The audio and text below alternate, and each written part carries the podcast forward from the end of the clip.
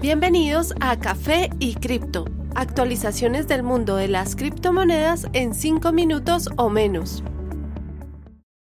Buen día para todos, soy su anfitrión Miguel, celebrando que hemos superado ya las 3.000 descargas desde el inicio de Café y Cripto. Gracias por seguir acompañándonos a medida que crecemos cada vez más. Continuamos actualizándolos hoy 29 de marzo 2021. En los últimos días, Bitcoin rebota exitosamente del soporte a 50.700 dólares aproximadamente. El valor actual de 55.200 dólares muestra resistencia para continuar su ascenso. Es posible que pruebe nuevo el soporte a 50.700 antes de continuar subiendo. Ether actúa de una forma similar, al lograr encontrar soporte a 1.550 dólares, llegando a alcanzar los 1.700, en donde parece encontrar resistencia. De lograr superarla, su próximo objetivo sería el nivel de 1.800 dólares. Cardano, BNB y DOT recuperan aproximadamente 15% en los últimos días, ubicándose a 1.18, 267 y 32 dólares respectivamente. Fera continúa mostrando un fuerte impulso alcista. Ya se ubica a 13.6 dólares, muy cerca del máximo histórico a 14.9 registrado hace pocos días. Ripple recupera más del 20%, se ubica a 0.56 dólares, punto en el cual ha encontrado resistencia múltiples veces los últimos días. Litecoin recupera ligeramente, ubicándose a 185 dólares, aunque parece posible que en las próximas fechas continúe bajando de precio. Por último, Uniswap pausa su ascenso, encuentra soporte a 27, su valor actual es de 27.9 dólares.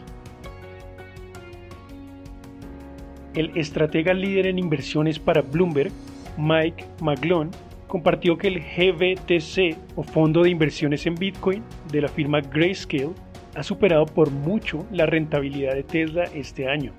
El GBTC ha superado a Tesla por casi 50% en lo corrido del 2021. El precio de sus acciones ha ganado soporte gracias a la probabilidad de que se apruebe un ETF en los Estados Unidos. Maglon comentó que Bitcoin se encuentra encaminado a convertirse en una moneda digital global para reserva y que ya es menos arriesgada que el índice Dow. Según el gráfico que compartió en Twitter, un máximo potencial para este año podría llegar a ser inclusive de hasta 400 mil dólares por moneda. Mientras tanto, Elon Musk hizo recientemente el anuncio de que Tesla ha empezado a recibir Bitcoin como medio de pago para sus autos. La compañía no convertirá a dólares este valor, por el contrario, la idea es conservarlo y sumarlo a los 1.5 billones ya invertidos en la criptomoneda. El próximo 31 de marzo parece encaminado a ser un día masivo para la descentralización de la red Cardano. A partir de esta fecha, los stakers o ahorradores serán los responsables de todos los bloques generados en la red. A muy grandes rasgos, el mecanismo de staking es similar al de un ahorro, las personas depositan sus monedas a un plazo dado. Estas monedas, al estar ahorradas, generan intereses mensuales. Es una forma de premiar a los usuarios por conservar las monedas a largo plazo. También pueden aportar más liquidez al mercado si estas son usadas para préstamos, similar a un banco.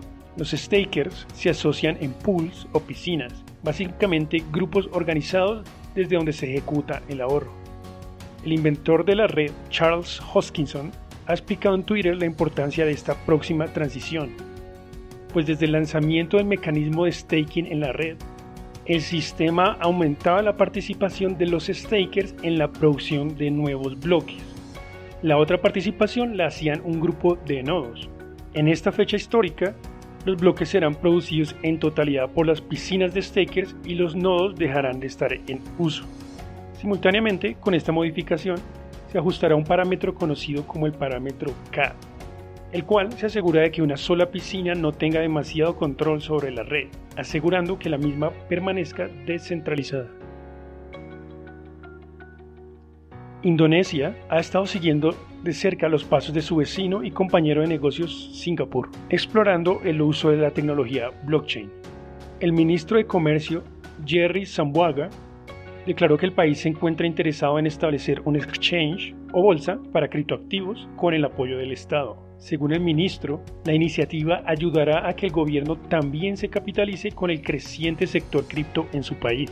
Indonesia legalizó el trading de criptoactivos para residentes en septiembre de 2018. De hecho, según la Asociación de Blockchain, en el 2020 hubo más de 1.5 millones de traders en el país, un crecimiento de casi 2.300% desde el 2015. La noticia actual puede ser vista como parte de una tendencia mundial. Los exchanges gubernamentales serían el siguiente paso por parte de los estados, buscando ejercer control sobre los mercados cripto. Gracias por su compañía el día de hoy.